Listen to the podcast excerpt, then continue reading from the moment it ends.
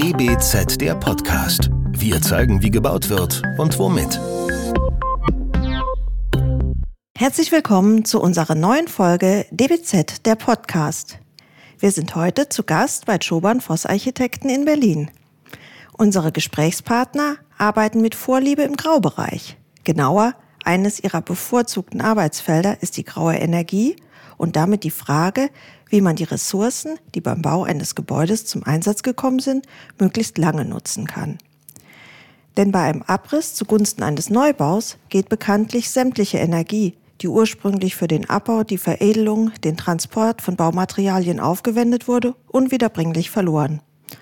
Warum also nicht arbeiten mit dem, was ohnehin schon da ist und es mit geringem Aufwand für neue Zwecke rüsten? Mit dem Themenfeld Wiederverwendung, Englisch Reuse, beschäftigt sich das Büro Schobernfoss seit vielen Jahren.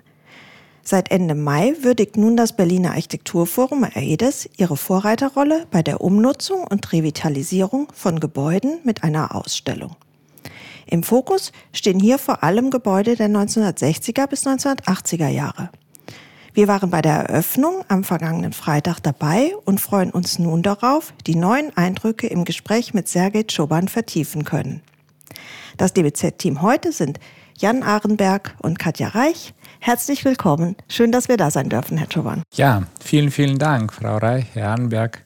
Äh, wirklich wichtiges, denke ich, Thema für uns alle. Äh, vielen Dank natürlich auch an Christine Feireis, Hans-Jürgen Kommerell, die diese Ausstellung ermöglicht haben. Es ist in der Tat so, dass seitdem ich in Deutschland bin, ganz genau seit äh, 94 würde ich sagen, 1994, interessiere mich für dieses Thema und sogar meine erste Realisierung war im Bereich der Revitalisierung, wo eine Industrieanlage, der Java-Turm, Kaffeerösterei, äh, tatsächlich umgenutzt wurde in Abstimmung mit den Bauern als äh, ein bestehendes Industriegebäude, man hat die Fassade ausgetauscht, man hat aber städtebauliche Lösung äh, beibehalten, man hat die Struktur beibehalten und man hat natürlich die interessanten Eigenschaften dieses äh, Industrierohbaus äh, genutzt und sehr, aus meiner Sicht sehr eigenständige, schöne Räume neu kreiert. Mhm. In der Ausstellung sind ja verschiedene Gebäude zu sehen, zum Beispiel das Bürogebäude am Ernst-Reuter-Platz hier in Berlin aus dem Jahr 1969, Finanzamt Berlin-Wilmersdorf von 1971, Haus Benoit in St. Petersburg aus den 60er Jahren. Alles Gebäude aus einer Zeit, die nicht gerade für ihre nachhaltige Architektur bekannt ist. Warum haben Sie sich gerade an diese Art von Revitalisierungen gewagt? No, erstens, weil äh, das ist eben die Nachkriegszeit. Das heißt, das ist die Zeit, in der äh, sehr viele Häuser entstanden sind. Und äh, diese Häuser erleben im Moment so ein Lebensalter, wo man sich überlegt, was macht man damit weiter. Äh, ich gebe ab und an so ein Beispiel. Äh, das Gebäude von äh, Waldorf Astoria in New York stand gerade mal so 30 Jahre, bis, äh, bis es abgerissen wurde zugunsten von Empire State Building. 30 Jahre stand ein Neorenaissance-Gebäude, ein schönes Gebäude, sehr schönes Gebäude, man kann die Fotos heute im Netz anschauen, äh, war allerdings zwölfgeschossig und anstelle von dieser verhältnismäßig geringeren Ausnutzung, weil für die Zeit Ende des 19. Jahrhunderts war das eine sehr hohe Ausnutzung, ähm, hat man entschieden, Ende 20er Jahre einen richtigen Wolkenkratzer zu bauen. Und äh, so eine Erleb Entwicklung erleben ja sehr viele Standorte und es erlebt also wirklich eine ganze Reihe der Nachkriegsarchitektur heute. Ich finde es grundsätzlich sehr, sehr schade. Erstens, weil äh, auch mit unserer Architektur äh, also das Gleiche geschehen wird. Es wird ja nichts anderes passieren, wenn auch unsere Häuser, die wir heute neu äh, kreieren, irgendwann äh, so alt werden 30, äh, 40 Jahre alt. Auch die Nutzungen gehen äh, mal, verloren oder verändern sich sehr stark und dann äh, die Gebäude, die mit der Nutzung zu stark verbunden sind, deren Strukturen werden dann auch äh, zum Abriss, äh, vom Abriss bedroht, kann man sagen. Ich finde es total schade, weil für mich die Stadt in erster Linie mh, hm, ein Geschichtsbuch ist. Und wenn du durch die Stadt gehst, ich war gerade gestern mit meinem Bekannten durch die Stadt gegangen, äh, also hm, Friedrichskracht, entlang der Leipziger Straße, entlang der Getraudenstraße und natürlich auch solche Großstädte wie auch Berlin machen diese Kontraste aus. Du merkst, äh, wie die Häuser aus dem Ende des 19. Jahrhunderts, Beginn des 20. Jahrhunderts in einem sehr interessanten äh, Kontrast zu den eben Nachkriegsbauten stehen. Und wenn man sich jetzt vorstellen würde, diese Nachkriegsbauten äh, mal zu entfernen und komplett neue Schicht draufzulegen, dann würde das bedeuten, dass ein Großteil der Stadt immer wieder jede 30, 40 Jahre, äh, 40 Jahre neue sozusagen äh, aufgelegt wird. Neue äh, neue Schicht erfährt. Und äh, das hat dann natürlich mit so einer Geschichtsbildung der Stadt nichts mehr zu tun, hat natürlich mit der ökologischen Ansicht auch nichts mehr zu tun.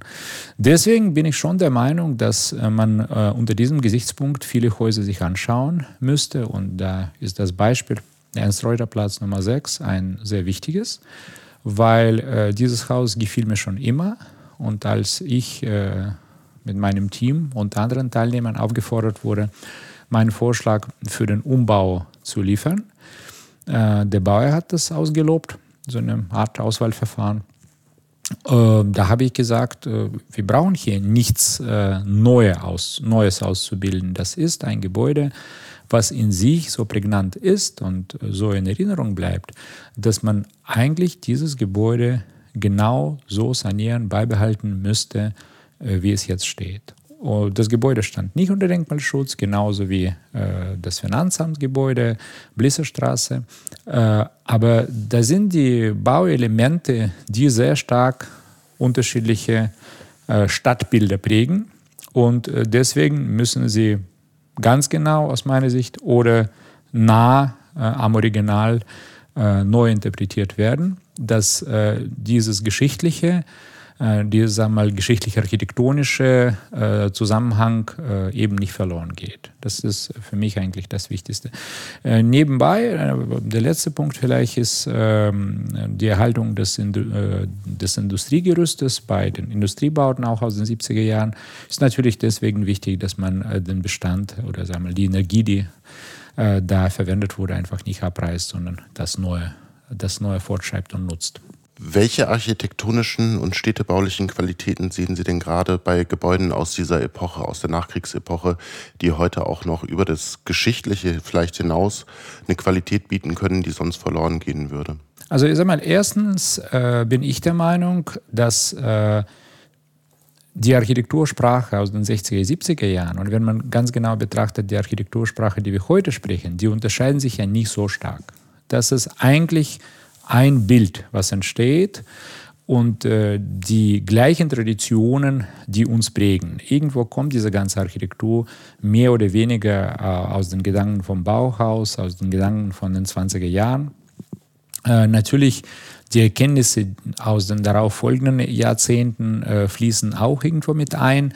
Aber mh, wenn man so ganz grundsätzlich sich die Architekturschichten vom ganz Beginn, also mal aus der Barockzeit äh, zumindest äh, oder noch früher, bis hin zum Ende des 19., Anfang des 20. Jahrhunderts sich anschaut, wo mehr oder weniger stilistisch äh, sag mal, sehr reichhaltige, äh, mit Details, sag mal, geradezu überladene fast Häuser gemacht hat.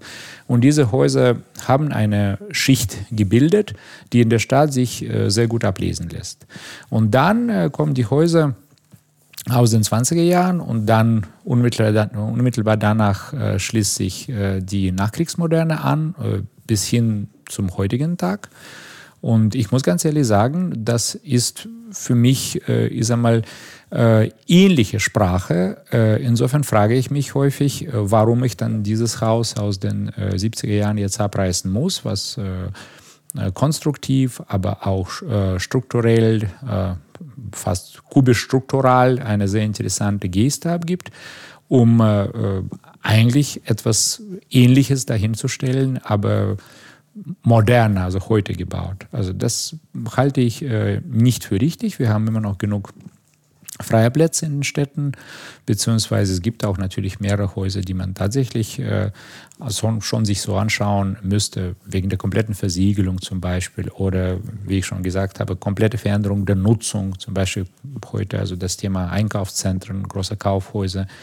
Ähm, sicherlich muss neu überlegt werden, wenn man auch das nicht abreißt, müssen sie natürlich äh, ja, deutlicher umgeformt werden, weil einfach diese mh, Nutzungsstruktur nicht mehr in der Form existiert oder teilweise nicht mehr in der Form existiert. Aber äh, im Wesentlichen muss man immer sich die Frage stellen, warum diese Ausprägung aus den 70er Jahren muss äh, durch etwas ersetzt werden, was eigentlich aus dem äh, gleichen, aus dem gleichen Feld kommt, nur quasi äh, ja, zeitgenössischere Auflage hat. Weil damit natürlich vernichten wir die Energie ganz bestimmt und äh, nutzen nicht die Vorteile des äh, Bestandes. Und vor allem, wir reißen die Seiten tatsächlich aus dem Geschichts Geschichtsbuch und ersetzen ein Jahrzehnt durch äh, sag mal, die andere Zeit. Mhm. Glauben Sie denn, dass Umnutzung und Anpassung grundsätzlich immer möglich sind oder welche Anforderungen müssen diesen Gebäuden denn standhalten, äh, damit sich das lohnt sozusagen? Also wie gesagt, die ökologischen Aspekte äh, beim Umbau, die birgen natürlich äh, vor- und Nachteile. Wie gesagt, wenn das ein äh, großes Gebäudeteil ist, was zum Beispiel das Grundstück komplett versiegelt und äh, man hat aber die Möglichkeit durch eine Teilensiegel oder oder äh, andere Umstrukturierung des Grundstückes bessere ökologische Werte äh, zu erzielen, dann lohnt sich durchaus über einen Teilabriss oder sogar Ganzabriss nachzudenken. Wie gesagt, auch wenn die Nutzungsstruktur komplett äh, anders sich heute darstellen würde. Also so eine Nutzung würde in der Form gar nicht mehr existieren. Aber im Wesentlichen, in mehreren Fällen, im größeren Teil der Fälle, ergibt sich natürlich durch den Umbau eine Reihe von Chancen insbesondere Geschosshöhe, die zum Beispiel bei Industrieanlagen eine äh, sehr großzügige Raumabfolge bieten könnte. Das ist äh, bei mehreren Industrieanlagen, die ich in der Ausstellung gezeigt, wir in der Ausstellung gezeigt haben mit Eckhard Voss, mit meinem Partner. Äh, das ist genau der Fall gewesen, weil diese Industriebauten hatten höhere Geschosshöhe und plötzlich für die Bürogebäude diese Zeit ist das sogar äh, viel interessanter als die übliche 3,50 Meter Decke-Decke-Geschosshöhe, die wir heute üblicherweise nutzen. Äh, manchmal sind das auch die größeren Volumene, zusammenhängende ähm, Bauvolumene, die man äh, sehr schön äh, für ein Nutzungskonzept einsetzen kann. Äh, es, gibt, es gibt immer wieder, äh, ich sag mal, auch das Bild im Auge, was äh, dieser städtebauliche Zusammenhang schon immer hatte. Ich meine, wenn sich äh, ein Standort in der Stadt so stark verändert immer wieder, dann entsteht so ein Gefühl der gewissen Entfremdung. Äh, zum Beispiel beim Ernst-Reuter-Platz äh, war dieses Haus für mich immer so ein Blickfang. Und ich äh, fand es unglaublich wichtig, dass dieses Haus genau dort und in der Form stehen bleibt, wie es war. Äh, und das ist auch wichtig. Man muss die Stadt immer wieder erkennen können und nicht immer, äh, dass die ganzen Szenen, die ganzen äh, Zusammenhänge neue ähm, gedacht werden. Kommt der Fassade dabei eine besondere Bedeutung zu und wenn ja, welche?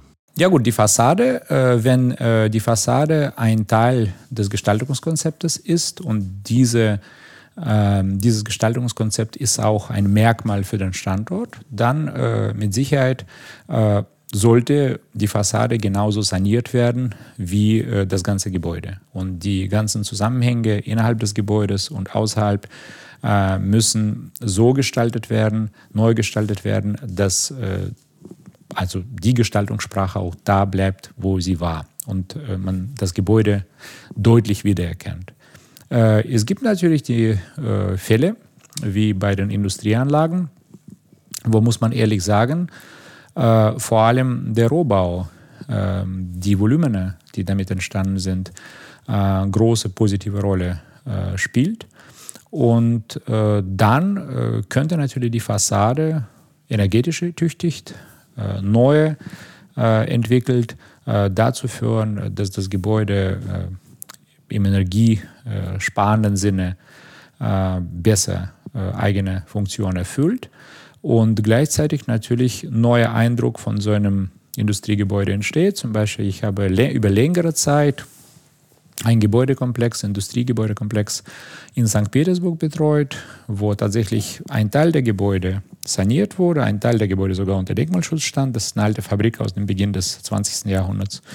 Dann äh, gab es Häuser, die im Rohbau erhalten worden sind, aber tatsächlich mit einer neuen Fassade versehen wurden, sogar angebaut. Und daraus äh, entstand der Eindruck, dass teilweise neue Architektur hier ist, wobei die gar nicht neu ist. Also die ähm, Rohbauten, die waren die alten. Und dann gab es also ein paar punktuell Neubauten. Und äh, dann auch sehr schöne Parkanlage, wo die Mitarbeiter, das ist ein Gewerbestandort, Mitarbeiter sehr gerne äh, sie hier holen, wo sie dann spazieren gehen zu Mittag und äh, vor der Arbeit, nach der Arbeit. Das ist wirklich so ein, so ein Campus, äh, so ein Park mit äh, äh, Bürowelten zusammen. Und das alles äh, hat natürlich eine sehr schöne neue Qualität erhalten, wobei äh, zugrunde wurden die alten äh, Industrie-Rohbauten gelegt. Also dann spiel, hat die Fassade auch ein deutliches Merkmal für so eine neue Welt äh, äh, sag mal, entdeckt und äh, entwickelt. Wie sieht es denn auf Seiten der Investoren aus? Ähm, werden denn bereits vermehrt Revitalisierungen nachgefragt oder müssen Sie da oft noch Überzeugungsarbeit leisten? Äh, teils, teils. Also es gibt, äh, also gerade so, mein erster Auftrag begann damit damals, äh, das war wie gesagt äh, Mitte 90er, dass der Bauer sehr eindeutig der Meinung war, man muss dieses Gebäude schon umbauen. Also es war ihm auch schade, die Substanz abzureißen, die er mal auch äh, mit aufgebaut hat, wobei er verstanden hat, dass das nicht mehr äh, eine Industrieanlage ist, sondern da wird man die Büro Räume entstehen lassen. Und äh, in vielen, vielen Teilen, also wir haben zum Beispiel in den 90er Jahren, spät 90er Jahren, Beginn 2000 äh, für die TLG mehrere Häuser am Alexanderplatz äh, mitgestaltet, also Alfred Dublin Haus zum Beispiel, das ist Zeit, zeitlang mit diesem großen Zitat von Alfred Dublin, Alexanderplatz, ähm, da gestanden. Das waren so Wiederentdeckungen dieser Großstrukturen, die dadurch, äh, ja, wieder ins Leben gerufen wurden. Also die waren nicht mehr so ein, äh, einfach eine Welt, die quasi nicht mehr angeschaut wird, sondern äh, sie waren plötzlich in der Stadt wieder präsent. Man muss äh, diese Häuser aus der Zeit äh, also sag mal, wieder in Erinnerung rufen, also in der Stadt wieder als präsenten Teil äh, begreifen. Und äh, also alles, äh, ähm, alles in allem äh, spielen da die Bauern mit. Äh, manchmal muss man natürlich so eine Überzeugungsarbeit auch leisten. Zum Beispiel, wie ich schon gesagt habe, bei Ernst-Reuter-Platz Nummer 6 äh, war der Bauer der Meinung, dass das Gebäude erhalten werden muss, aber war durchaus eine äh, breiteren Meinung, äh, wie das Gebäude ähm, ausschauen sollte. Also ob das wirklich dann dieses Gebäude dann wieder wird oder könnte es ganz andere Fassade sein, eine Lochfassade, auch vielleicht so auch nicht mehr sagen wir, skulptural, struktural äh, in der Form. Äh, theoretisch hätte es auch angebaut von der Seite werden können. Aber da haben wir ihn erfolgreich überzeugt, dass, äh, dass das so bleiben muss. Und dann ist es auch tatsächlich so geblieben. Und ich finde es ein großer Vorteil für die Stadt. Äh, ja, also es gibt unterschiedliche Fälle, aber das Verständnis trifft man. Es ist nicht so, dass man gegen die Wand rennt. Auf der anderen Seite beinhaltet Ihre Arbeit auch eine politische Dimension, denn unter den immer höheren Auflagen zur Energieeffizienz dürfte es zunehmend schwierig sein, den Bestand äh, kostendeckend einer neuen Nutzung zuzuführen. Sehen Sie einen Ansatz von den momentanen Entwicklungen gefährdet oder sehen Sie auch ungenutztes Potenzial? Na gut, also erstmal, wenn ich, wenn ich ein Gebäude neu baue, äh, anstelle von dem Bestand, wenn ich, wenn ich mir das andenke, dann muss ich auf jeden Fall ein Umweltgutachten machen, äh, das beweist, dass der Neubau, äh, Neubau auf jeden Fall äh, klimaneutraler wird als äh, ähm, ein äh, Bestand in sich, beziehungsweise ein Umbau. Das heißt, es ist sogar schwieriger, einen Neubau grundsätzlich zu machen, weil ähm, bei einem Umbau dieser Erhalt der Bausubstanz führt ja dazu, dass man tatsächlich äh, zum zweiten Mal die Energie nicht äh, anwendet. Äh, es gibt, wie ich schon gesagt habe, äh, auch natürlich äh, gewisse hm, höheren Kosten, äh, die damit verbunden sind, dass man aus einer Nutzung zum Beispiel eine andere macht, irgendwelche Löcher durchbohrt oder mal, Atrien innerhalb der großflächigen Gebäude macht, um andere Nutzung, zum Beispiel die Büronutzung, das äh, Gebäude zuzuführen.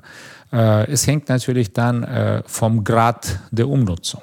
Wenn man ein Gebäude, was eigentlich äh, für ein Büro oder für ein Loft, für Loftwohnen äh, geeignet ist, umbaut, dann sind die Kosten garantiert nicht höher als im Neubau. Und in dem Moment sind sagen wir, die Aufwendungen deutlich ökologischer, weil man eben weniger machen muss und damit weniger Energie verschwendet, äh, wenn man äh, sag mal, das Gerüst erhält oder sogar ein Gebäudeteil erhält. Aber wenn es natürlich darum geht, aus einer Funktion eine komplett andere zu machen, dann muss man natürlich die Aufwendungen gegeneinander äh, rechnen und da gibt es also keine durchgehende äh, Antwort, was man machen sollte. Wie gesagt, wichtiger äh, Punkt ist äh, die äh, Versiegelung, die, der Grad der Versiegelung.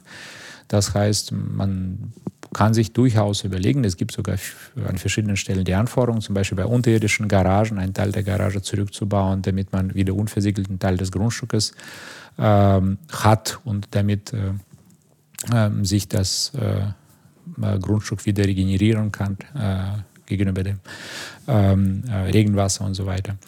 Und äh, das sind so, das sind natürlich so Sachen, die man immer abwägen muss. Äh, in jedem Fall darf äh, der Umbau nicht zum Selbstzweck sein, wo man merkt, man hat deutlich mehr Energie aufgewendet und deutlich mehr äh, aufwendig äh, geworden, um nur diesen Umbau um jeden Preis und um jeden, äh, sagen wir mal, also umgehend von jeder Vernunft dann zu realisieren. Also ich würde es so nicht machen. Es muss natürlich immer die Frage der Abwägung sein aber immer mehr Abwägung in Richtung erhalten, wenn, wie gesagt, das Gebäude ein äh, bewusster Meilenstein dieses Geschichtsbuches ist. Weil da muss ich ganz ehrlich sagen, ist ganz, ganz wichtig, dass unsere Städte nach wie vor die Häuser aus verschiedenen Zeiten erleben lassen. Äh, und so liest man die Stadt. So ähm, empfindet man die Stadt als äh, sag mal, Vielfalt der unterschiedlichen Zeithorizonte. Sie haben vorhin schon mal kurz erwähnt, auch äh, heute wird natürlich auch neu gebaut. Sie bauen neu. Auch diese Gebäude äh, kommen irgendwann in die Jahre, an vielleicht an das Ende ihres Leblung, Lebenszykluses. Und erneut stellt sich die Frage, reißen wir sie ab, nutzen wir sie um? Äh, wie können wir denn die Gebäude, die wir heute neu errichten, schon auf quasi spätere Umbauten vorbereiten? Ja, das ist eben sehr wichtig äh, aus meiner Sicht. Die Geschosshöhen, die Gebäudestrukturen äh, darauf auszurichten, dass man äh, unterschiedliche Nutzungen sich dort äh, vorstellen kann. Also äh, zum Beispiel eine heutige Hotelnutzung, die vor kurzem geplant wurde oder jetzt noch geplant wird. Man weiß ja, dass man zum Beispiel die Geschosshöhen beim Hotel äh, häufig spart. Man sagt, das sind ja kleine Zimmer, warum sollen wir äh, viel zu große Geschosshöhen machen? Nur man merkt ja heute, wo viele Hotels nicht gerade erfolgreich laufen, aufgrund der äh, Pandemie, die uns alle äh, hier getroffen hat. Äh, dann fragt man sich, kann man diese Hotelgebäude anders nutzen? Und man stellt fest, man kann die anders nur schwer nutzen, weil die Geschosshöhe also für nichts ausreicht. Die reicht nicht mal für den Wohnungsbau aus, weil das hat, der, Wohnungsbau hat dann größere Dimension, äh, Flächendimension und da reicht die Geschosshöhe dann nicht mehr aus. Und das ist natürlich sehr, sehr schade dann, weil dann der Abriss teilweise auch äh, no, einzig notwendige Weg ist.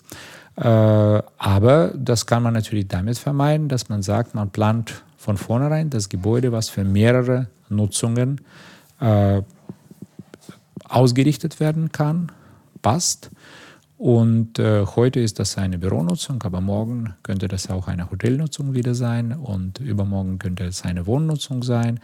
Äh, es sind äh, Freigeschosse mit möglichst wenig Anschlüssen, mit, äh, den, mit den Möglichkeiten, diese Anschlüsse äh, flexibel zu nutzen an die zentralen Leitungen äh, und damit eine tatsächlich äh, flexible Nachnutzung von so einem Gebäude auch nach 20, 30 Jahren zu gewährleisten. Äh, es gibt natürlich andere Methoden, dass man, also wie man heute sagt, Cradle to Cradle, äh, dass man äh, die Teile ähm, de, des Gebäudes entweder recyceln kann, wiederverwenden kann oder oder ähm, ohne Reste, ich sag mal, äh, so abbauen, dass also keine Schadstoffe entstehen. Äh, das sind aber Sachen, die natürlich trotzdem mit viel Energie verbunden sind. Deswegen bin ich dafür, dass man die Häuser eher nicht zum Abbauen äh, vorsieht. Das auch natürlich, muss ja immer auch sein. Aber vor allem die Strukturen schafft, die nachhaltig nachnutzbar sind. Das ist für mich, finde ich, das Wichtigste. Auch bei den Fassaden zum Beispiel. Die Fassade, die gut altert, in sich, die hat äh, bessere Chancen zu überleben bei allen äh, anderen äh, eigen, äh, eigenen Vorteilen, äh, als wenn man etwas macht, was sehr temporär äh, nicht nur ausschaut, sondern tatsächlich aus sehr kurzlebig ist und schlecht altert. Spielen Materialien dabei eine besondere Rolle? Also normalerweise ja. Also normalerweise natürlich, äh, wenn also wenn man neue plant, also sollte also mal die Fassade äh, mit Anstand altern und äh, da spielen natürlich die Materialien die Rolle. Äh, es gibt Materialien, die durchaus äh, viel schneller äh, schlecht altern und äh, die Zeitspuren schlechter ertragen. Und äh, es gibt auch äh, immer wieder eine Mode, zum Beispiel weiße Häuser zu machen, was ich total sympathisch finde. Hat, habe ich auch einige äh, weißen Häuser gemacht. Nur man muss natürlich wissen, so eine weiße Farbe, wie behauptet sie sich äh, über die Zeit, aus welchem Material, wie wie langlebig äh, so ein Gebäude, wenn das also eigentlich keine Geschichtsspuren äh, vertragen kann. Äh, das sind so alle Gedanken, die man, die man sich natürlich äh, machen muss, wenn man neu äh, plant, weil was nutzen wir aus, dem, aus der Entfernung 100, 120 Jahre diese Industriebauten, die aus Mauerwerk ähm, entworfen und gebaut worden sind. In so einem Bau sitzen wir hier auch, was über 100 Jahre alt ist und wunderbar funktioniert, wunderbar nachnutzbar ist. Also kann man dieses Gebäude sich anschauen, Hackische Höfe, und sagen, okay, so hat man vor 100 Jahren als Industrie geplant. Jetzt ist es ein Bürogebäude, teilweise Wohngebäude und äh, teilweise hat man da ein Kino eingebaut, äh, eine Struktur, die absolut flexibel umnutzbar ist. Das heißt, wir entdecken damit nichts Neues. Das ist schon bereits vor mehr als 100 Jahren äh, genauso passiert. Zum Abschluss hätten wir dann gern noch von Ihnen gewusst, wenn Sie einen Wunsch frei hätten, welches prominente Gebäude in Deutschland würden Sie gerne nach Ihren Vorstellungen überarbeiten und warum? Oh, das äh, würde ich äh, mir so nicht anvertrauen. Äh, ich habe die Frage im Vorwege gelesen. Äh, ich äh, konnte mich ehrlich gesagt aber vernünftig nicht darauf vorbereiten.